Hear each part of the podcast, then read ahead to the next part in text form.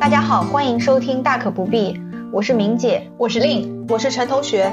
我们是一档聚焦职场金融类的播客，我们也是一档有温度、有深度的播客，我们还是一档有思考、有态度的播客。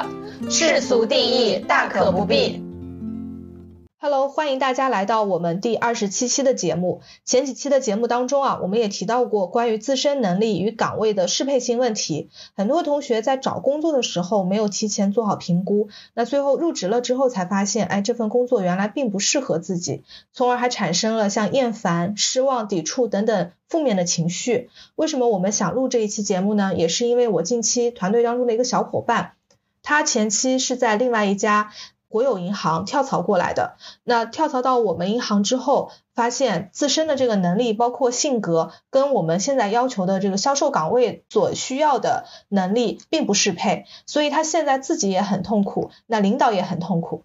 所以其实我们如果在找工作的时候，把准备的工作做在前面。通过一些测试的工具，先了解自己，再去找适配的工作，这样可能才能找到一个有益身心的工作。听完这期播客之后，如果大家对职场话题感兴趣的话，也欢迎点赞、评论、转发这期节目，关注我们大可不必，这对我们三位主播都是一个很大的肯定和鼓励。那接下来呢，我们先来到第一个话题，就是我们在择业当中的时候，应该要先明确我们的岗位要求。那在我们金融行业呢，也有很多种的岗位类型。我们先请令跟我们做一个简单的介绍。其实我们银行啊，它也是分前台、中台、后台这样的一个工作。那每一个岗位，它对于员工的要求其实是不一样的。像前台，我们可能会比较熟悉一点，就比如说像柜员啊，然后销售人员啊，就是我们直面的这一些。中台呢，还包括一些产品经理、项目经理等等。后台呢，包括一些像审批啊、人力资源啊等等，做一行政工作。前台人员。是需要直接去面对客户的，比如说柜员，他是以服务为主的，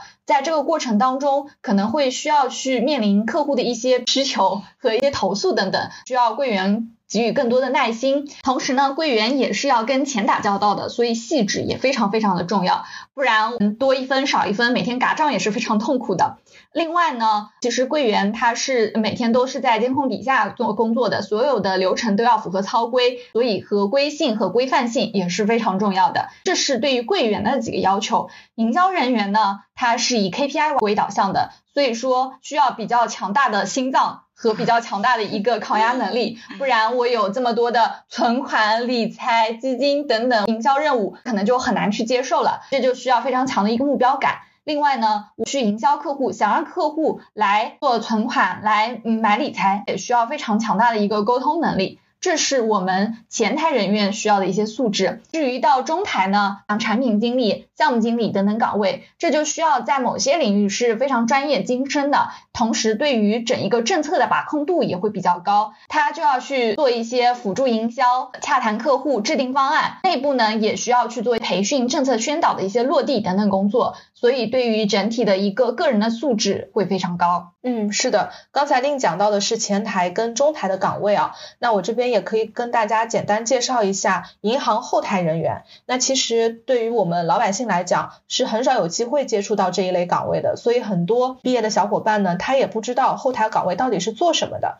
那以银行为例啊，后台有像合规审批、行政、办公室、人力等等这一系列的综合性的。事务工作。那以合规审批为例，它主要呢就要求这个人员是非常严谨、有条理的，因为他是来制定规则的嘛。所以如果你这个规则自己都不清楚，不知道该怎么去制定，那底下的执行人员就会变得更加一团乱。另外呢，像办公室和人力这两个部门，它对于人员的统筹能力跟协调沟通能力要求都是相对来讲非常高的，因为办公室它需要统筹全行的。部门各个业务部门去合力完成一件事情。那如果说你没有这样的统筹能力的话，可能在这个过程当中也会遇到很多的痛苦。对我们也是亲眼见到有些办公室主任统筹能力差一点，可能做的也比较痛苦啊。是的，嗯，确实，刚才陈同学和令讲了这几类岗位需要的人基本特质和能力是不一样的。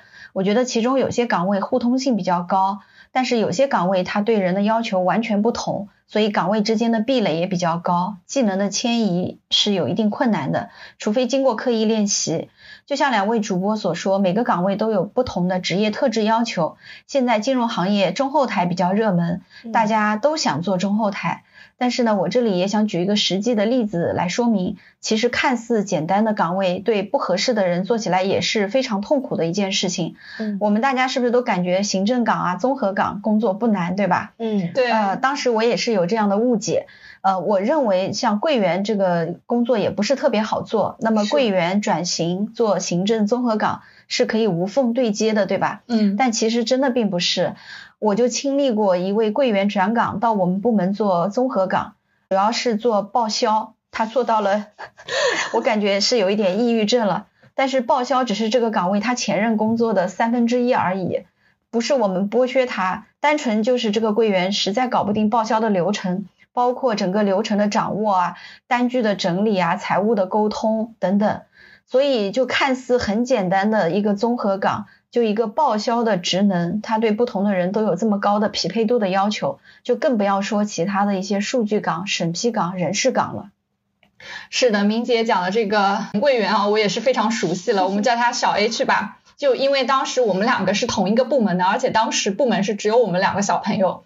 他转岗过来之后呢，每天都很丧，而且就会容易做不完事情。他做不完的事情，我就得分摊掉一半。所以我当时一个人除了做我自己的工作以外，我还要做他一半的工作，相当于是做了一点五个人的工作量，而且我还得安抚他的情绪，真的是我的冤种同事，我也很怨念。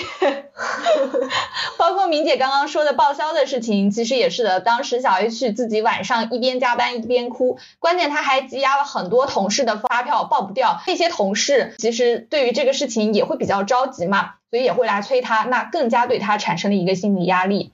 包括原先其实这个岗位的一位 Z 同事，他已经转岗了，转岗前也是各种代教、各种教，但结果都是教不会。后来还是已经转岗的 Z 同事出手把发票都报销掉了。嗯嗯，像明姐说的，我也不太理解，因为像他这样子柜员出身，对于报销这种哎流程化、制度化的事情，应该是非常得心应手才对，但就是连这个就都学不会。后来呢，我慢慢发现他其实做事情是没有什么自信的，而且是非常纠结的一个人。我印象当中就是有一件事情，有一次领导就想看一个日报，就让我们打印出来，就这么简单的一件事情。其实正常我打开 Excel 看一下预览格式没有问题，那打印出来就好。但他不是，一会儿纠结，哎，我是打印横版好还是竖版好？一会儿又要从 Excel 倒腾到 Word 先排个版，一会儿呢又在调整颜色大小，就搞了很久很久都没有打印出来。那他其实内耗也挺严重的，嗯，对的。不过我出于个人角度，还是挺理解他的，因为报销这个工作对大家来说可能觉得不难，但是对我们这种在这方面没有什么天赋和能力来说，就难于上青天。我也不太搞得定报销这个事儿。对，那如果对于我们作为刚出校门的大学生来讲，如何了解这些岗位的需求以及自己是否适合这样的岗位呢？好像很多都是运气成分，那也不是哦，最好还是可以收听一下我们大可不必。对的，收听我们的节目，我们会持续讨论这样的职场的问题。其实我觉得我们一定要提前认知自己的性格特点，同时呢，也要认识到岗位需要的性格特点。如果能找到比较匹配自己性格的岗位，可能会适应的更快一些。我个人以为啊，认知自己的办法有很多。其中大家最喜欢讨论的一种是星座，是的，主播们也喜欢在日常讨论星座问题。我们吃饭的时候有时候也会讨论，比如我跟陈同学共同表示对某一个星座的人是不太能够理解。这边声明不是处女座。不过星座呢，可能就比较泛泛而谈了啊，因为不可能所有的金牛座都长成一模一样，这个时候又要看上升星座，看月亮什么，还有第几宫第几宫，非常复杂，咱们一般人也搞不清楚，可能要咨询专门的星盘专家。据我所知，他们的收费还挺贵的，而且生意还挺好的呢，想咨询还要排队。我有一个客户，每年就会固定找一个专门看星盘的咨询师，看一次今年的运势，今年适不适合投资啊？家里的运气怎么样啊？这个有点迷信成分了吧？对，我也觉得是迷信。但是他算了以后呢，咨询师给他找一些规避的办法之后，他就会一年都比较安心。嗯，所以姑且看成情绪价值吧。另外呢，还有一种比较好的方法是做一些测试。对，就像我们大可不必第二十一期对话柳大那个节目中的盖洛普就是这种测试。是的，我觉得盖洛普还是很准的，我自己也都做了一下，包括我推荐了我们节目的著名嘉宾小歪同学，他做完盖洛普之后让柳大解读，明姐都大呼表里不一，原来这才是真实的小歪，跟他外表呈现出来的样子还是有比较大的差别的，所以从这个角度上来看呢。没有见过小歪的柳大，比明姐还要了解小歪本人。我觉得这个是盖洛普很神奇的地方所在。对的，我当时看到这个结果，真的我是觉得小歪非常的双重人格，他展示出来的跟他测试出来的完全不一样。确实啊，盖洛普包含了三十四个才干，对人的刻画还是比较全方位的。当然测试有点贵，要四百多块钱。但是如果有经济能力允许的话，建议还是测试一下，可以更了解自己的优势。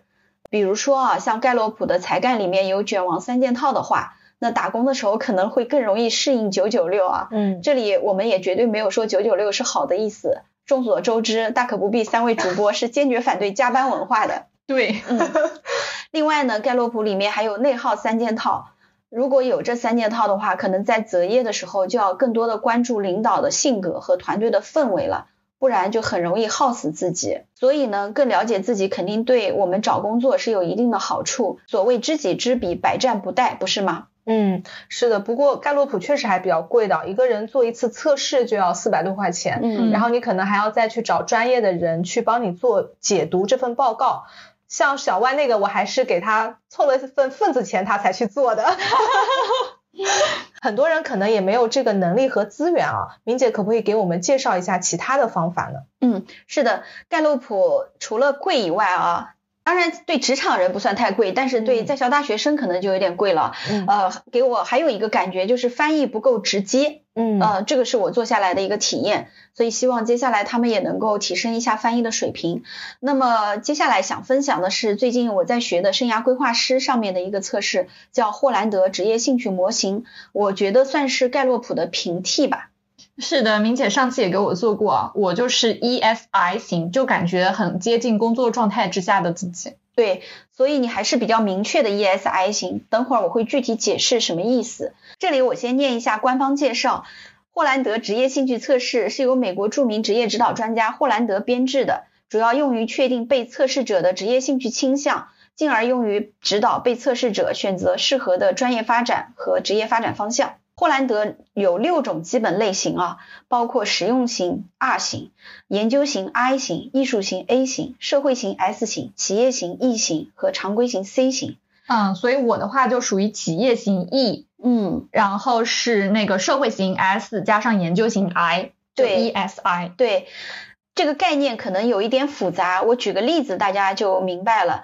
比如说，我们这里有六个六型的人一起去露营啊，前段时间露营不是风很大嘛，嗯，那小 E 就会来说，我来牵头组织啊，小 S 就会说，谁去啊，另去我就去啊，小 A 可能就会说，去哪里啊，风景怎么样，我要穿的美美的拍照，小 C 就会说，哪天去，去哪里，什么时候开始准备啊，小 R 就会说，我可以帮你们搭帐篷，准备烧烤架子。小 I 就会转头思考研究，为什么露营当下这么火？原因是什么呢？嗯，这个太有性格特点了。那我可能就是 S 吧，另去我就去。对对，我真的就是像测试的一样，我是非常典型的异型人格。我会去定好地方，定好攻略，大家跟着我走就好了。就我不要你们觉得，我要我觉得就可以，你们就跟着我吧。你拿了霸总剧本，是的，我跟令出去旅游都是要跟着他的。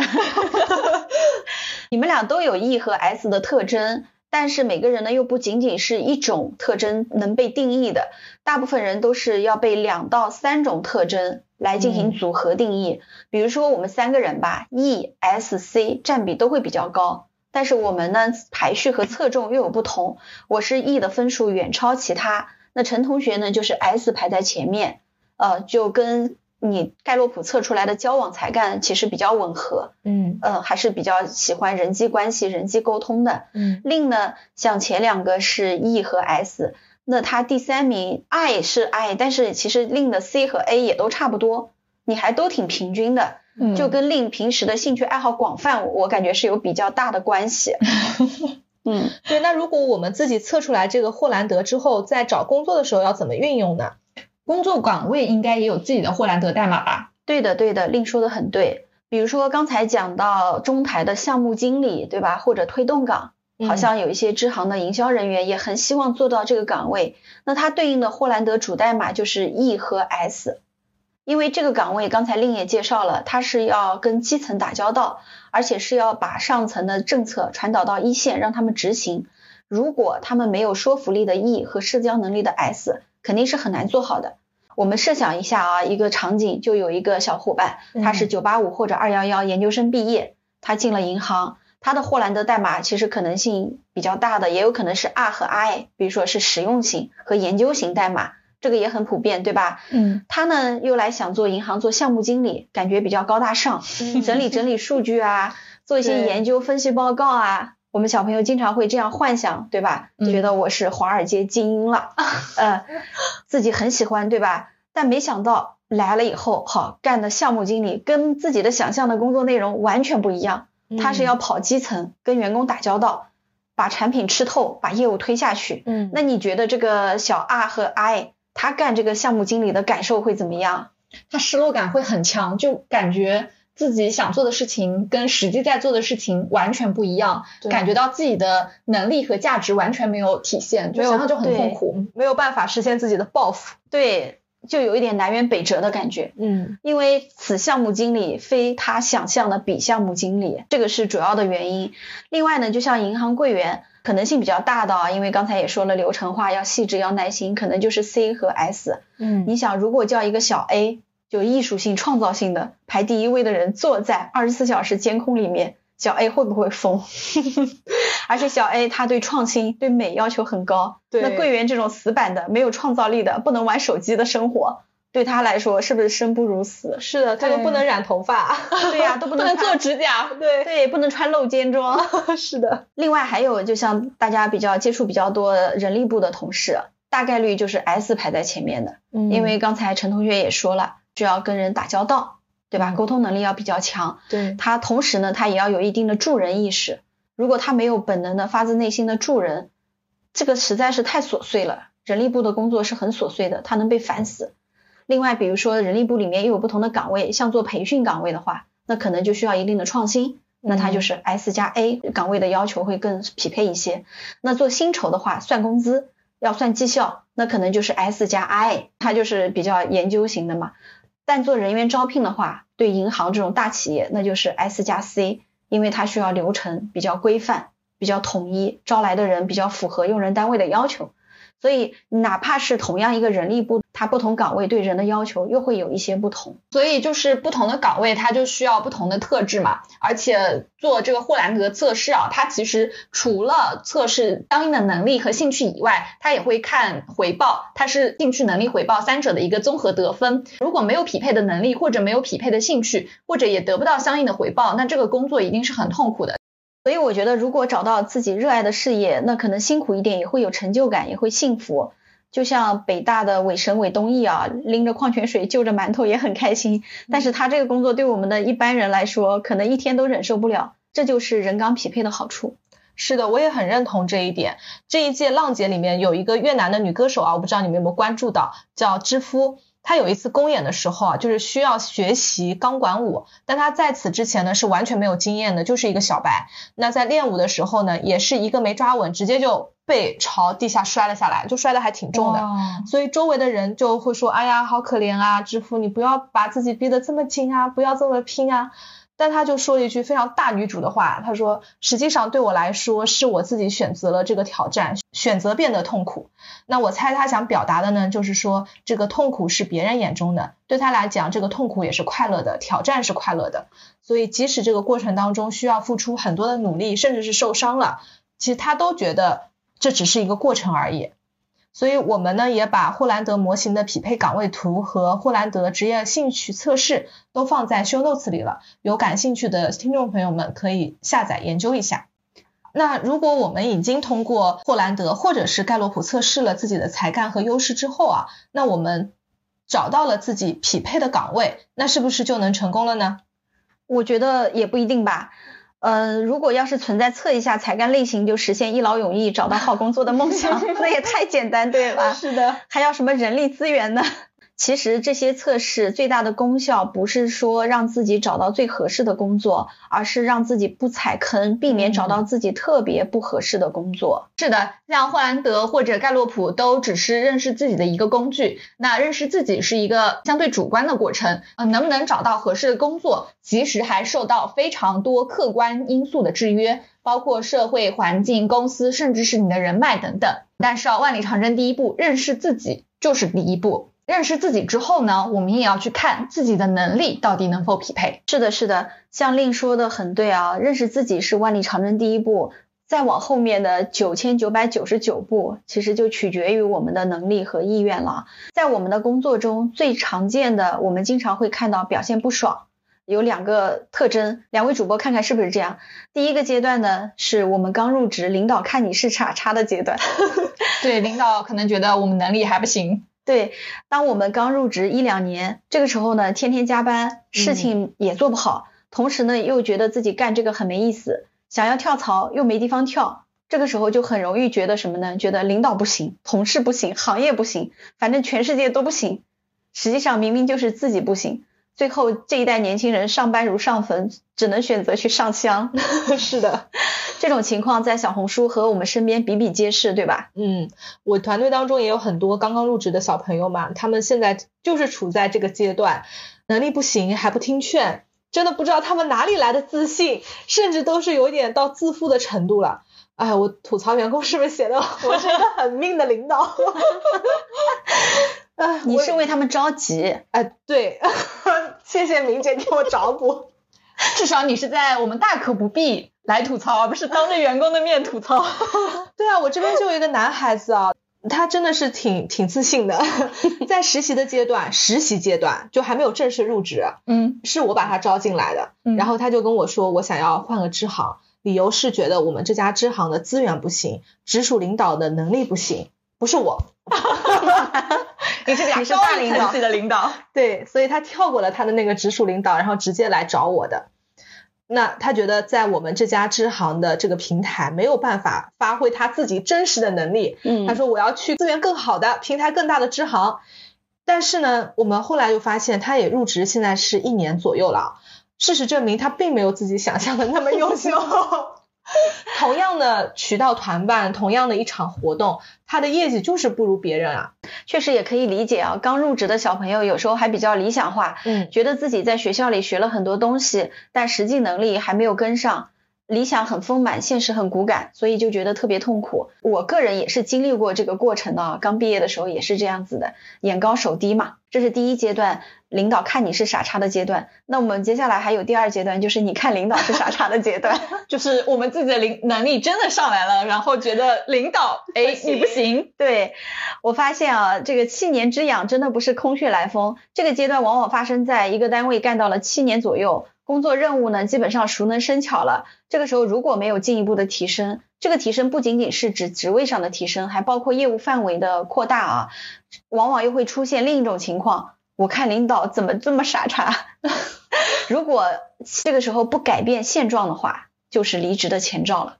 我快离职的时候啊，就是看总行的某些同事和分行的某些领导，就有点这种感觉。这难道不是事实吗？陈同学，快告诉我，我不是盲目自信。不是，你不是。对，当然是事实，不过可能是我们眼中看出来的部分事实，因为。如果我在一个单位干到七年，没有进一步提升或者转岗的话，也会膨胀到觉得这个世界已经容不下我了。对，觉得领导配不上自己。嗯，我也有过这样的状态，当时就觉得，哎呀，这些工作有点太简单了，有点无聊。我其实当时那在那个状态下面是可以很好的去摸鱼或者是偷懒的，但自己内心呢又不甘只是做这一些工作而已。是的呀，我如果不走的话，我也觉得我可以非常快乐的摸鱼下去。反正我觉得以我的能力，我随便做做也还是能混得下去的，还蛮容易的。但心里到底还是不太踏实。对，因为我们三个人的责任感都是排在比较靠前的嘛。回过头来看，为什么会出现这两个傻叉问题呢？又怎么解决呢？接下来想跟大家分享今天的第二个模型，叫 CD 模型，全称是 Career Development 模型。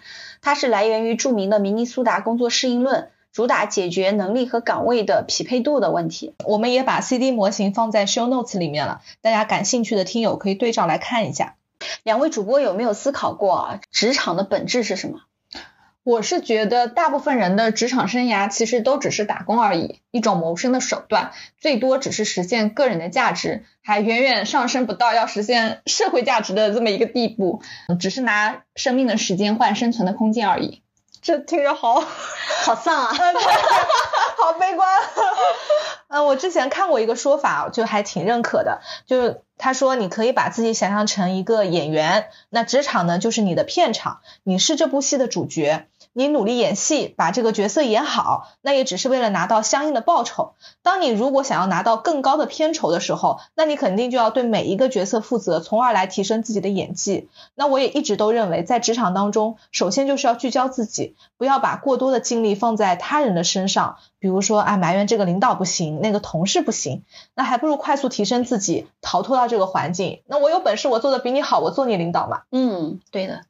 我觉得吧，职场本质是个交换场，你有价值，组织就会给你相应的回报，比如说职位、收入，组织给你回报，你才会继续贡献价值，对吧？嗯，你不可能是无条件奉献的，除了老板创业除外，因为他可以忍受暂时的零收入，而且这之前肯定是要先体现个人能力，组织才会给你相应的回报和认可，不可能是说先给你相应的回报和认可，你再去体现这个能力，组织也不会有这个耐心去做这件事情的。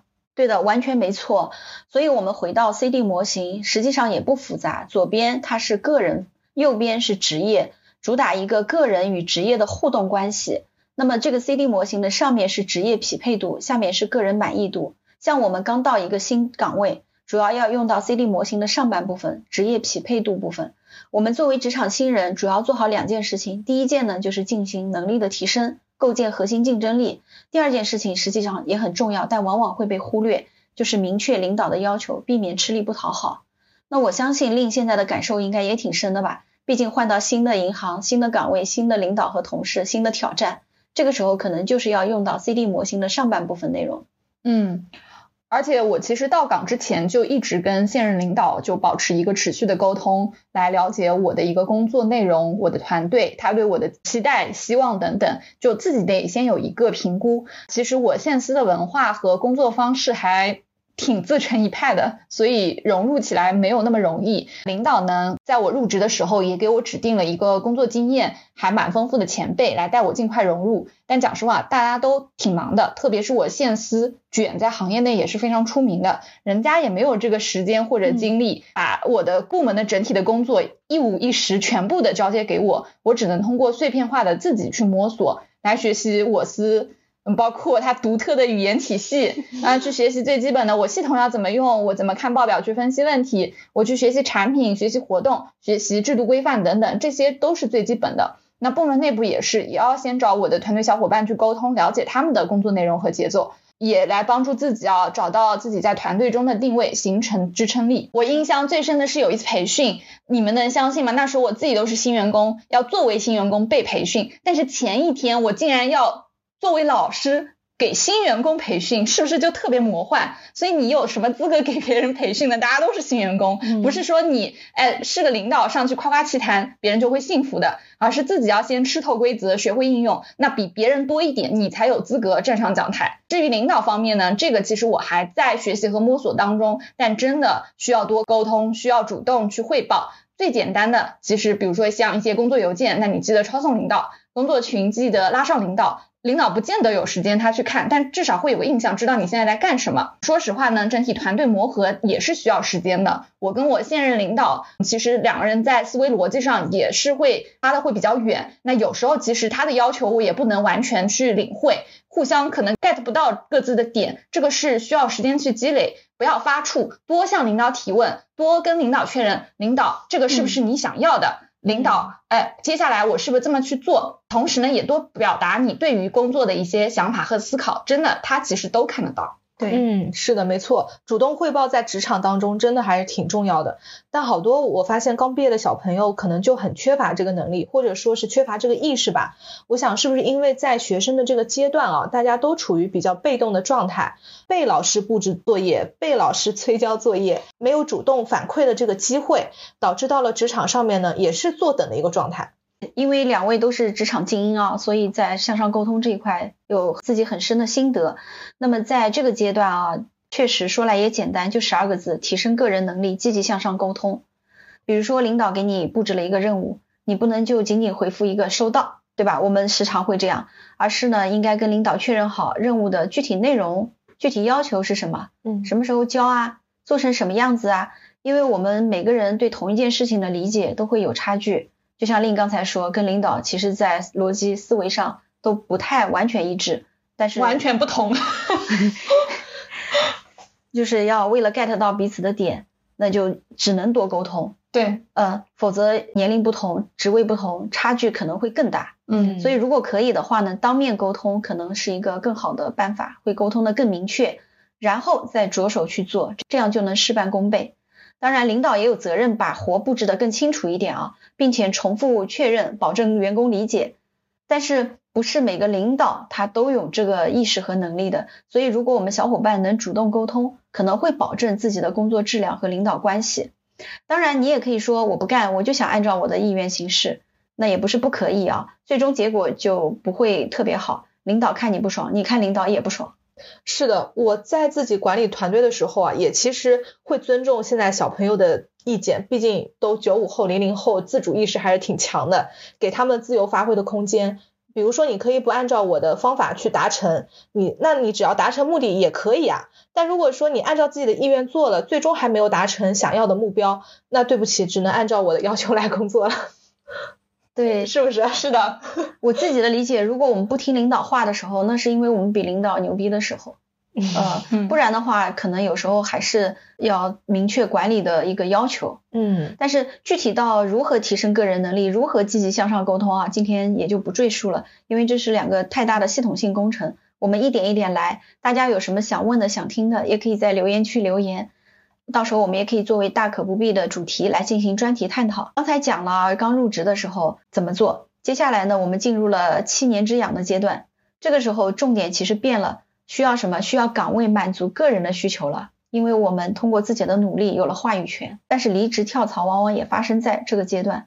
我们算了一下，一个小伙伴本科或者硕士毕业啊，上了七年班，那这个时候差不多三十上下，工作上呢已经得心应手了。职位上可能也晋升了一到两级了，那么接下来呢，这个时候是比较容易出现分化的。这个分化就在于每个人的需求是不一样的。大家也知道，三十岁左右的人，有些人这个时候可能已经成家立业了，对吧？嗯，他就需要工作和生活的平衡。有些人呢，这个时候已经独当一面了，那他希望进一步的发展，挑战更高难度的工作和更高的职位。那有些人这个时候。他想，哎，我想去培养一下自己的兴趣爱好了，比如说养养宠物啊，徒徒步啊。每个人都是不一样的。是的，我也是在这个阶段觉得工作就没有什么挑战了。对，就可以摸鱼也能干好了。是的，嗯，所以另选择了更高的挑战。嗯，是的，跟自己过不去。这个时候我们可能要做的事情啊，我觉得第一步是要慢下来，停一停。反正工作嘛，闭着眼睛也能做了。磨刀不误砍柴工，给自己时间梳理一下，探索一下自己的职业资源，同时呢，也听一下自己的内心的声音，明确我自己到底想要什么。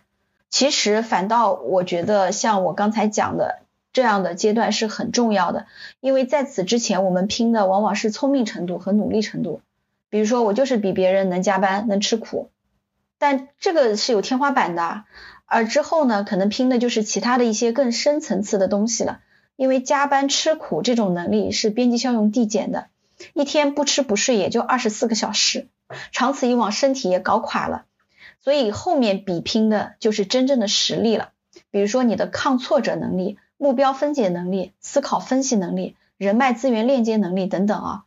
我们虽然是打工人，没错，但是我们不能把自己当成工具人，一定要把自己放在首位，清楚自己的需求，才能走得更远。内心也会更强大，不容易被 PUA。是的，刚才明姐讲到七年的时候要静下心来啊，那这个时候其实刚好也对应在我这个年龄段，要更加清楚的了解自己的需求。但是我发现啊，中国的教育可能一直在培养听话的孩子，不要有自己主见的孩子，而这样的孩子长大之后进入职场，其实是很难知道自己到底想要什么的。我在跟小伙伴谈话的时候啊，都会问他们自己对职业有什么规划，那大部分都是没有什么规划意识的。所以我们应该要怎么找到自己的心之所向呢？我在交流的时候也发现，他们往往只知道我不要什么，嗯但是很少有人明确的知道我要什么。对，是的，我在跟他们嗯谈话当中，我也会问他们，我说，那你以后想做什么？嗯他们会想半天，然后告诉我，我不知道我想做什么。，对，嗯，那我说，那你知道你不想做什么吗？他可能清楚的会给我列一两点，不清楚的，他也甚至列不出来说我不想要做什么，就嗯完全对于自己未来是一个非常迷茫的状态。嗯他可能只是知道在这个阶段我不喜欢这件事情，我想逃离，嗯，但你没有说静下心来想一想这件事情，只是你嗯没有兴趣，还是说你没有能力，还是说你什么都没有？就这些，他们根本就是没有分解清楚的。对，这个跟我们的教育也有关系啊，一般嗯都是往乖孩子这个目标去教育。所以乖孩子就意味着可能自主意识、批判性思维相对弱一些啊。至于大家问，哎，你想找什么工作？他们肯定就会说，我想找钱多事少离家近，数钱数到手抽筋。我也想啊，对，但是你知道这个实现的可能性相对小一点，对吧？嗯我知道根本就不可能实现了。也有可能，可能王思聪就能实现。对，所以现实总会毒打到这些不切实际的幻想。被毒打之后，那每个人又会有不同的选择。有些人可能会选择钱少事少离家近的工作，嗯有些人就会选钱多事多离家远的工作。嗯其实一份工作能满足一到两项就已经很不错了。这个里面呢，实际上在被毒打之后怎么选择，就是一个价值观的选择问题。我越深入学习，越发现，其实价值观的选择是个核心问题，它决定着我们那些方法论能不能适用。比如说刚才讲的霍兰德啊，CD 模型有没有用？还有今天没讲的三叶草模型啊，生涯彩虹图啊，这些都是建立在一个人的价值观层面上的。所以上次我们三个主播也给他们做了一个卡牌的游戏啊，嗯就是关于价值观的选择，很有意思。这是一个什么游戏呢？我们先从三十六个价值观选项里选出自己最感兴趣的八款，接下来通过三轮筛减，最后只剩下三个最核心的价值观。这个过程其实挺痛苦的，因为这八个都是我们想要的。是的，主播也想既要又要还要啊，我们也希望有一个完美工作啊。我记得我前三个就是收入、影响力还有社会价值。呃我当时的是健康、自我成长和成就感。对，陈同学跟我的结论和顺序都一模一样啊。，对，可见这三个是我们俩对工作的终极诉求。不能影响健康，无论是生理还是心理，要一直能有进步，这样就嗯不可能做重复性的工作。要有成就感，但是为了有成就感，我们可能就不得不忍受更大的压力。对令来说呢，我觉得他的选项也很有意思。他第一选择的是薪酬，这个是我没有想到的，因为我没想到他这么爱钱。第二个呢，他选择了影响力，第三选择了社会价值。社会价值也很奇怪啊，他是为集体做贡献，保家卫国。你的志向好高远啊！因为我一直很欣赏这样的，就自己做不到，但是很欣赏。啊所以令我估计他会在身不能至，心向往之。对令可能会在薪酬赚了一一笔钱之后，他就是提前退休了。哦，啊做社会价值的事情，做社会体现社会价值的事情，嗯所以他会把薪酬放第一个，那他就会忍受现在的工作的痛苦和压力嘛，嗯，对？吧？那么价值观其实就没有高下之分啊，也没有对错。我是觉得最重要的是价值观要跟行为要自洽，不然就会特别扭曲，内耗比较严重。如果你想要薪酬收入，你又想要休闲舒适，那这个实现的可能性就比较小了嘛，对吧？嗯而且呢，另外我们的价值观也不是一成不变的，它也是随着年龄啊、家庭情况、外部环境的变化而变化的。像我莹姐本人啊，刚参加工作的时候，我就跟所有小伙伴一样，希望有一个钱多事少、离家近的工作。如果实在不行，那也就是希望有个轻松的工作，能躺平，钱多钱少是次要的，基本上是个躺平族。但后来呢，哎，我没想到我变成内卷了。这个其实就是 看不出来。真的完全想象不到。对，真的想象不到你是这样的明姐。那后来是怎么发生了这么大的改变？现在变成了卷王的 卷王三件套。对，呃，主要原因是现实的毒打，另外讲虚一点就是使命的召唤。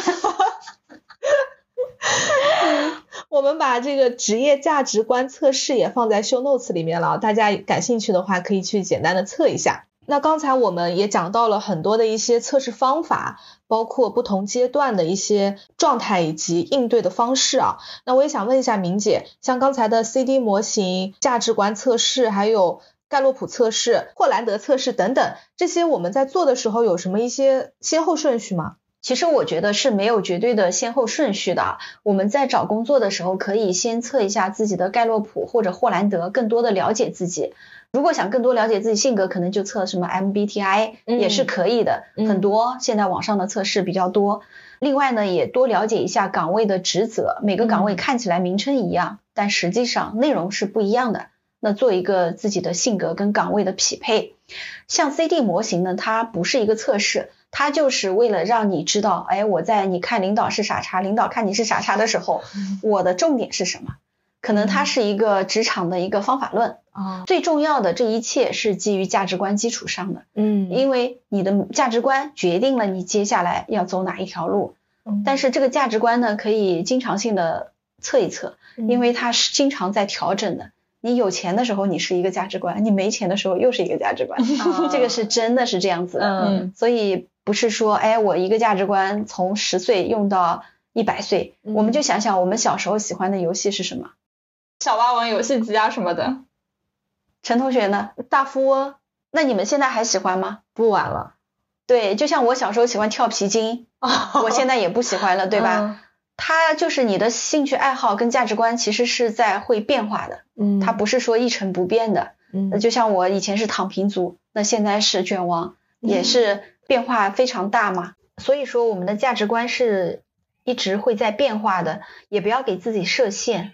好的，那今天的节目就到这里啦！如果大家觉得还不错的话，请疯狂点赞、评论、转发、加关注。如果有什么问题或者想讨论的话题，也请在评论区留言，主播们都会及时回复的哦。拜拜，拜拜。